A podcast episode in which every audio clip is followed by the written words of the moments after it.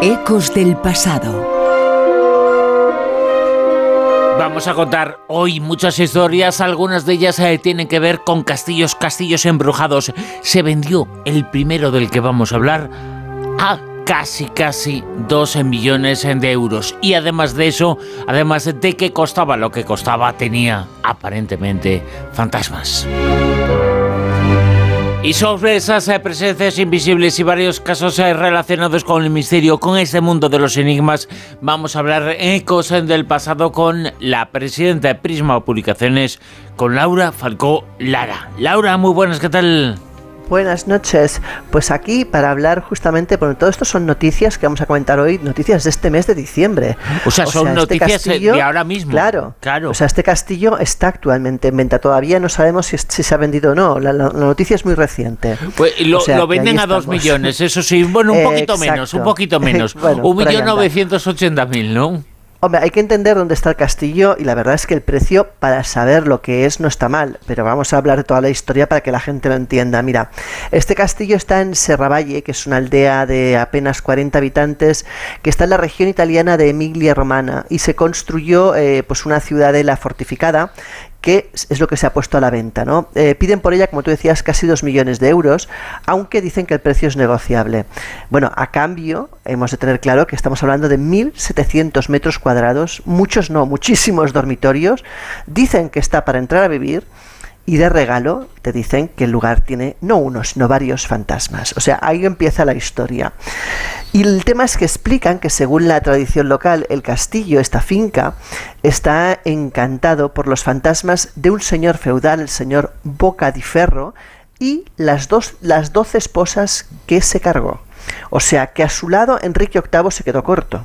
O sea, este señor realmente era un eh, auténtico asesino en serie de, sus señoras, vamos, por decirlo de alguna manera. Doce esposas, ¿eh? Nada Doce a falta de una. no, no, claro, la historia es una leyenda, de hecho cayó pasando de boca en boca, no tiene una fecha exacta, lo cual nos lleva a pensar que igual hay una gran parte de leyenda y que quizás no es tan real como cuentan, pero sí que es verdad que es una historia que es muy conocida en, todo el lugar.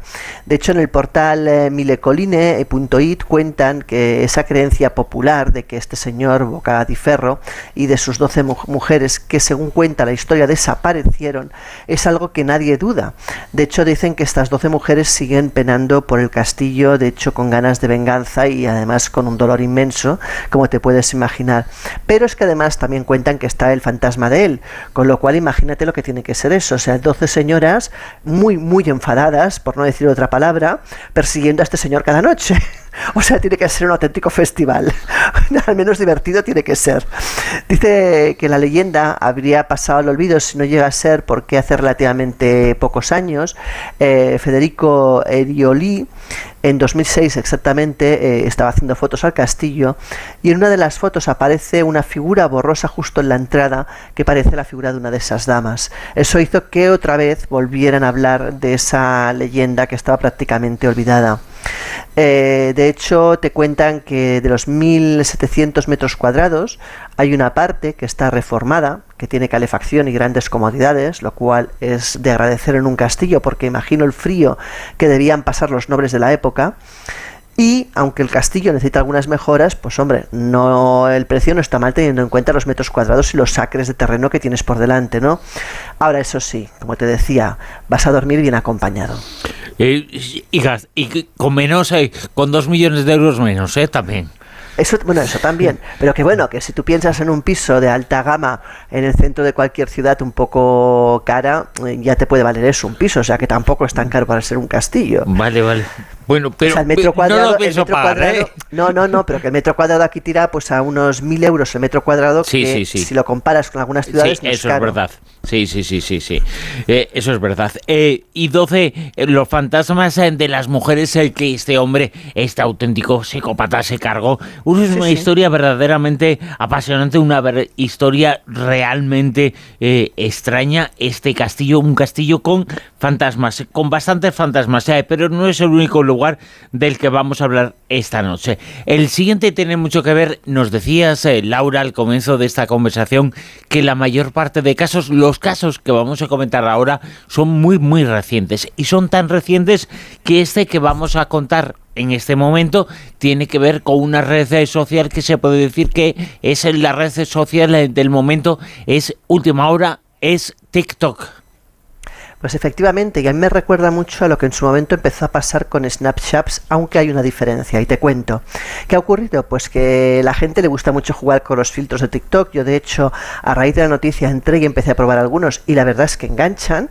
Eh, pero es curioso porque hay un filtro, que es el filtro que se llama manga, que mm, tú lo enfocas a la persona y te aparece un personaje manga. Lo curioso del caso es que de repente cuando tú enfocas a veces a la persona o incluso enfocas a la nada, aparecen personas que teóricamente no están delante de la cámara. Claro, aquí ha empezado pues a ocurrir de todo, desde gente que entra en pánico cuando ve que de repente enfoca un mueble de su casa y aparece un señor sentado, hasta, hasta gente que de repente hace una foto de la familia y aparece un componente que no, que no, está, no está ahí, ¿no? Eh, yo te diría que la diferencia en este caso con lo que pasaba con Snapshots, que de hecho enfoca a la nada, eh, bueno, nada, la cara de la gente y detecta cuando hay movimiento, que eso sí que es más sospechoso de que aparezca un tercer elemento o un segundo elemento, porque evidentemente la nada no interactúa, no saca la lengua ni hace las cosas que te pide que hagas Snapchat para justamente eh, activarse.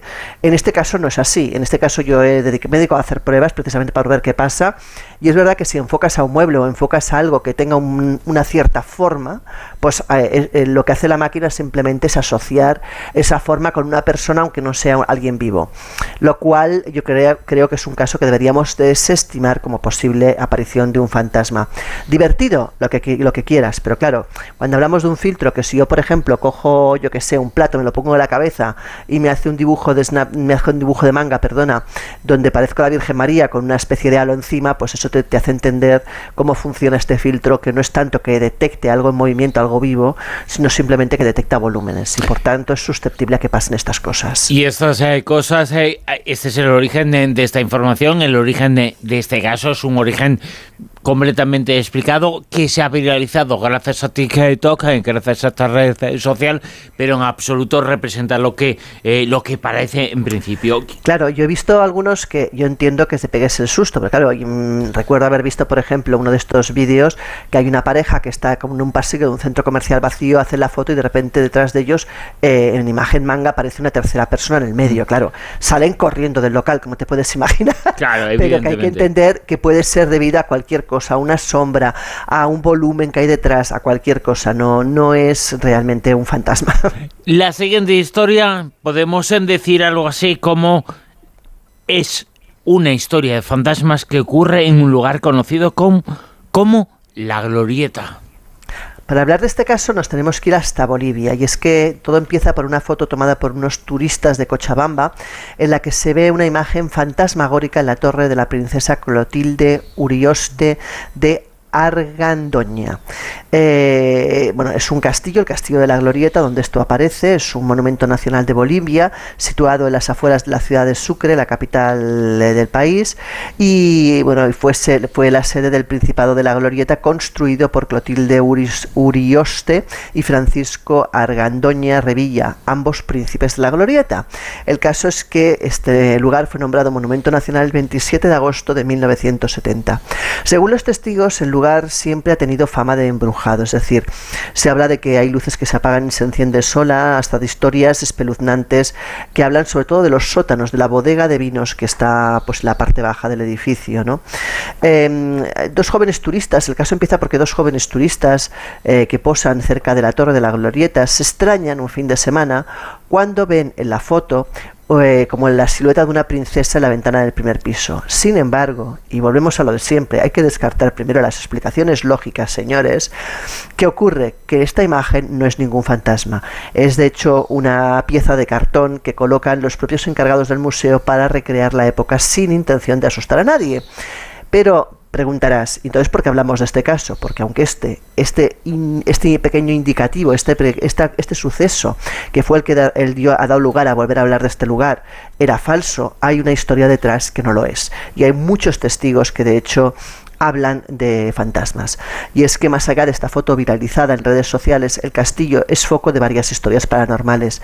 Cuentan los encargados que ellos en particular no, afortunadamente, dicen, no han tenido ninguna experiencia demasiado traumática, pero que los vecinos del lugar sobre todo los militares que habitan cerca del castillo, hablan que cuando el lugar está cerrado ocurren cosas extrañas, y es que las luces se activan solas y se apagan nuevamente, se oyen ruidos altas horas de la madrugada, y lo cierto es que dentro del castillo no queda nadie, cuando lo cierran, porque es un castillo turístico, cuando lo cierran no hay nadie en su interior y no debería activarse ninguna luz, ni oírse ningún ruido, ni moverse ningún objeto.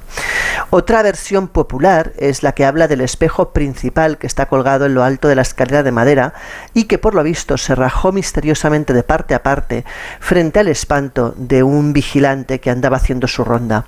Cuentan que la princesa se le apareció en ese espejo y que fue luego que el espejo se quebró en dos. Eh, dice el guía que, bueno, que estas historias sobre todo apasionan a los, a los visitantes más jóvenes que suelen estar ávidos de estas historias de fantasmas, ¿no? Pero el lugar más embrujado del, del, sitio dicen que sobre todo es la bodega donde eh, antiguamente era un lugar utilizado para castigar a proscritos y donde también se había encerrado a niños. Allí cuentan que los ruidos, las sombras, los gemidos y los llantos son continuos y que nadie quiere quedarse a solas. Pues eh, esa historia que ocurre en ese lugar, Bolivia, nos situamos, eh, La Glorieta se llama, el siguiente caso que vamos a comentar esta noche con Laura Falcó Lara, es el caso protagonizado por una mujer llamada Erika Buenfield. Esta mujer es una actriz, no es de las más conocidas, pero en su país de origen sí que lo es. Y bueno, por lo visto, pues fue a un programa de televisión y por aquellas cosas que tiene la vida a veces, pues acabó hablando de lo que quizás nunca tendría que haber hablado en un programa de televisión. Y es que reveló públicamente que tiene el don de poder ver gente que no se encuentra viva. Eh, fue invitada en el programa de Netas Divinas y allí contó esa anécdota que pocos conocían y que sorprendió pues a toda la gente del plató y a gran parte del país. Se trata nada más nada menos que la paranormal donde eh, tuvo que bueno que tuvo lugar perdón en su propia casa unos años atrás.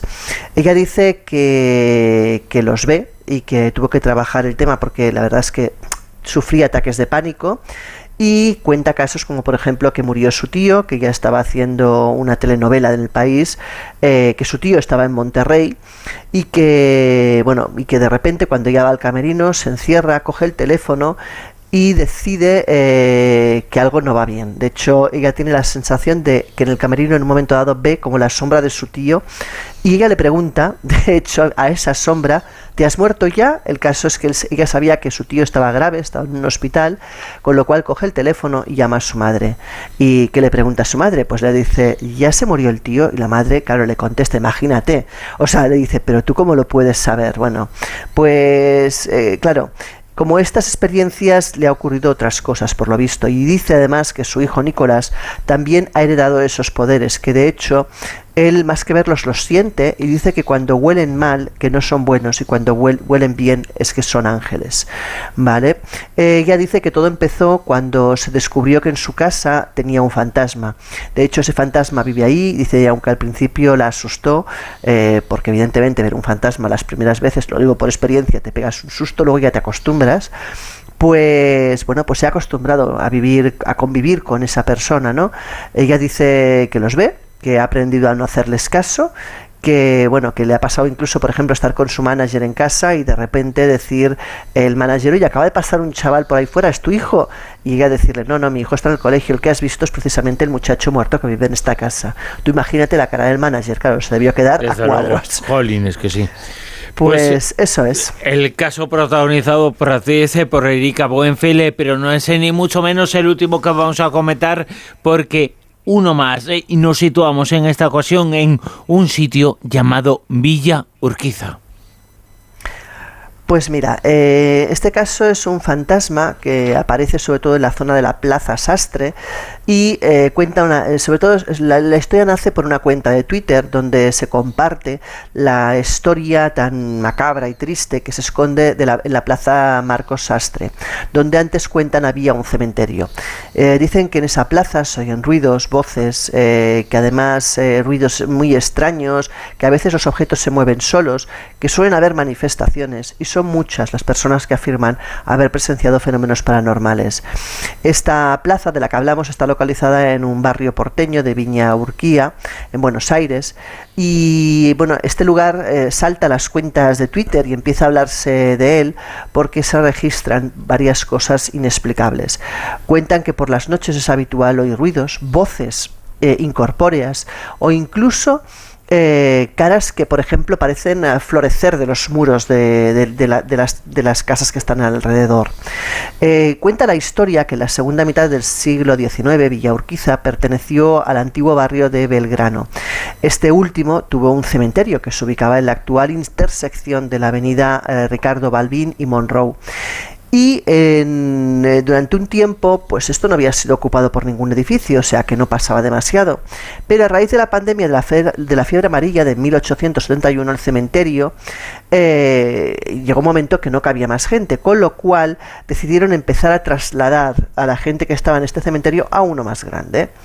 ¿Qué ocurra? Que continúa muriendo gente. Es más, en 1896 con la peste todavía hay más muertes y eh, la municipalidad decreta ya el, cierre porque es imposible albergar a ningún cuerpo más en ese cementerio. El caso es que eh, el que da nombre a la plaza, que es Marco Sastre, que es un escritor, fundador del Salón Literario y vecino de la zona, fallece en 1887 y también es enterrado en este lugar. Eh, cuando se cierra el cementerio, se, tiene constancia de que sus cenizas fueron trasladadas al cementerio de Recoleta, pero también se sabe que muchos no trasladaron los muertos por el coste que yo implicaba. Con lo cual, debajo de esta plaza tenemos un cementerio que no se ha movido. Eso, pues evidentemente tenemos muchos números de que pasen cosas, ¿no? Y es lo que ha ocurrido. Al no trasladar esos cuerpos de cementerio, porque la verdad es que ese traslado era bastante caro, dicen que a partir de la clausura y a partir de que la plaza se empieza a habilitar como plaza y los vecinos empiezan a utilizar el lugar para otros índoles que no son precisamente el de cementerio, empiezan a ocurrir cosas extrañas. Eh, dicen que durante 11 años más se sigue utilizando parte de la plaza como cementerio, desde luego de forma ilegal, y eh, aunque se insta varias veces a que la gente pues quite de ahí los restos de sus familiares, nadie lo hace. El caso es que en 1922 se inaugura la plaza y durante mucho tiempo algunas personas recuerdan que durante cuando eran niños y jugaban cerca de ese antiguo cementerio que ya estaba cerrado teóricamente, pues a veces afloraban huesos. Claro, una vez cimentan toda la zona eso deja de ocurrir. Sin embargo, eh, hay algo que, lo que es lo que no deja de ocurrir y es que en ese lugar, en esa plaza, ocurren desde entonces cosas muy extrañas y es que cuentan que entre otras cosas los columpios que están en la plaza se mueven y se balancean solos. Eso si lo unes a voces incorpóreas, a ruidos, a músicas y a caras que parecen aparecer de las paredes cercanas a la plaza, pues vamos, yo creo que tenemos servido un buen un buen batiburrillo de sucesos. No sé si con lo que cuentas eh, nos apetece conocerlo. Claro, por eso te digo, yo imagino que, vamos, los vecinos que viven en la zona, pues muy contentos no deben estar de que ocurran esas cosas extrañas. Claro, porque contarlas está bien, informar sobre ellas está bien porque no se viven directamente, pero cuando ocurren en tu casa, pues lo ves eh, de otra forma, ¿no? Sí, totalmente. O sea, y te digo, yo que llevo años experimentando cosas, siempre digo lo mismo. A mí me encanta ir a experimentar, me encanta ir a lugares donde ocurren cosas y probar, intentar interactuar y tal, pero no me gusta que ocurran en mi casa. Desde luego que no, claro. Eh, viene bien que ocurran, eh, que se puedan investigar, que se puedan estudiar, pero que no convivamos eh, con ellos. hemos comentado esta noche algunos sucesos que tienen que ver, son sucesos de fantasmas, sucesos similares que tienen que ver con un lugar, con lugares estupendos y fantásticos que son los castillos. Y los castillos y los fenómenos extraños en los castillos van a ser el tema que vais a tratar el próximo jueves por la noche aquí en Onda Cero en el Colegio Invisible. Ese es el tema. Quien quiera más información, que os escuche, desde luego. Efectivamente, el jueves por la noche hablaremos de castillos embrujados, eh, sobre todo de España, pero también algunos del extranjero. Hay historias increíbles. Eh, pensemos que España es un país con muchos castillos y los antiguos paradores, muchos de ellos tienen unas historias detrás brutales. Y yo creo que, pues bueno, para quien le gusta la historia, ya no solamente un tema de fantasmas, sino también un tema de historia apasionante, que muchas veces, pues esa historia es la que se queda impregnada y refleja lo que ocurre en esos castillos. Hay, por cierto, aprovecho la ocasión para recordar a los oyentes que excepcionalmente también habrá Colegio Invisible el martes 27. Eh, se va a celebrar un especial Navidad, eh, no es la fecha habitual, pero se ha decidido pues que, el martes como despedida de Navidad, porque además como bien sabes, pues Lorenzo se va con un grupo de viajeros todas las Navidades a Transilvania, con lo cual el Colegio Invisible pues no vamos a poder estar emitiendo en las fechas puntas de Navidad y pues hemos decidido hacer un especial el martes 27 por la noche eh, hablando de la Navidad. Así que aquellos que quieran que lo sepa, que hacemos doblete, hacemos el jueves, este jueves, que hablaremos de castillos embrujados y el martes que viene hablando de Navidad. Es importante señalar eso porque evidentemente llega la Navidad, hay programación diferente, ya contamos eh, que la Rosa de Vientos eh, también es diferente y el Colegio Invisible también lo va a ser. Hay que apuntar el próximo jueves el programa normal aquí en Onda Cero, el Colegio Invisible, pero también vais a estar con los oyentes el martes, el último martes eh, del año, que es el día 27, que será pues un especial de las fiestas en las que estamos, de las fiestas eh, de Navidad y aprovechando que son las fiestas eh, de Navidad, contamos eh, más cositas en el Colegio Invisible, ¿no? El 27, la gente que lo apunte, ¿eh? Efectivamente, porque no es un día normal y, y, se nos pueden despistar, como es lógico. El día 27, que la gente esté muy atento al Colegio Invisible con Laura Folclolara, con Lorenzo Fernández.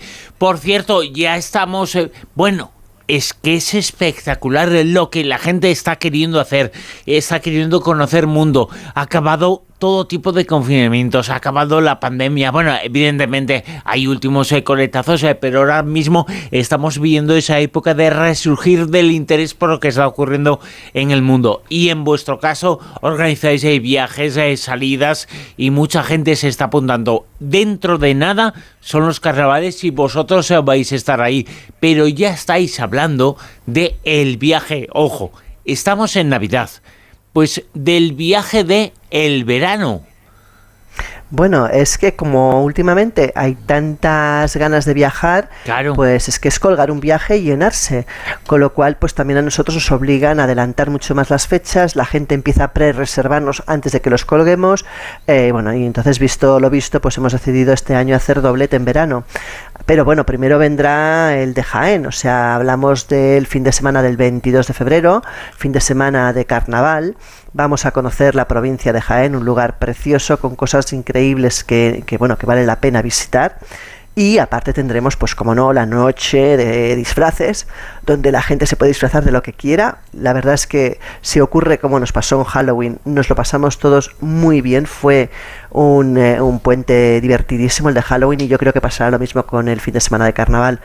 Así que ya sabéis, en Viajes Prisma tenéis toda la información. Y como te decía, este verano vamos a hacer doblete, vamos a hacer dos viajes, eh, del 4 al 11 vamos a hacer Roma, Siena y Florencia y los guías vamos a ser Servidora y una sorpresa porque es la primera vez que contamos con él, con Manel Loureiro, escritor eh, de novelas de intriga, de misterio, eh, va a ser mi compañero como guía en este viaje, eh, un viaje increíble porque vamos, yo creo que Italia tiene sitios preciosos y Roma y Florencia sobre todo son dos lugares mágicos para conocer y para visitar. Y hablaremos de todo, hablaremos de historia, hablaremos de, misterio, hablaremos de leyendas, va a ser un viaje increíble con Manel Loureiro y servidora. Y bueno, y la segunda quincena de agosto, ya lo colgaremos más adelante, pues eh, se irán Lorenzo y Josep Guijarro a conocer Bosnia. Ese viaje del que hablaremos, eh, eh, daremos información aquí en La Rosa de los Vientos, porque estamos contando verano espectacular. Un viaje con Marlene Loreiro, con el escritor y con Tigo a Roma, a Italia. Italia fantástica como siempre, un lugar excepcional que vais a conocer a la perfección el próximo verano. Eh, la gente está invitada que se apunte ya, que la gente quiere viajar, está deseando viajar, ¿eh? Efectivamente, el viaje de Italia lo tenéis ya colgado en la web en viajesprisma.com. Eh, existen, yo siempre digo lo mismo, cuando los colgamos con tanto tiempo hay gente pues que nos llama y nos dice, oye, quiero ir, resérvamelo, pero ahora no me va bien pagar. No hay problema, se puede hacer. Eh, en ese sentido lo hemos hecho muchas veces y no ocurre nada. Pero sí que os diría que aquellos que tengáis claro que queréis ir, que queréis viajar, no esperéis mucho porque luego los viajes se llenan. Y los viajes se llenan, ya vamos a fuera de tiempo. Ojo, falta mucho para el verano, pero hay que apuntarse ya a esos eh, viajes eh, que estáis organizando y que nos estás contando aquí, Laura Falcón, los ecos del pasado que volverán volverán. Iba a decir la próxima semana. No, no, porque la próxima semana, el próximo domingo, hay un programa de La Rosa los Vientos eh, diferente, pero estamos en Navidad entre 1 y 6 de la mañana. Pero Laura Falcolara estará con sus ecos del pasado ya en el siguiente año, el 2023, y hablaremos precisamente de eso, de muchos ecos del pasado con ella, con Laura Falcó Lara. Laura, hasta entonces y feliz Navidad. Igualmente, felices fiestas.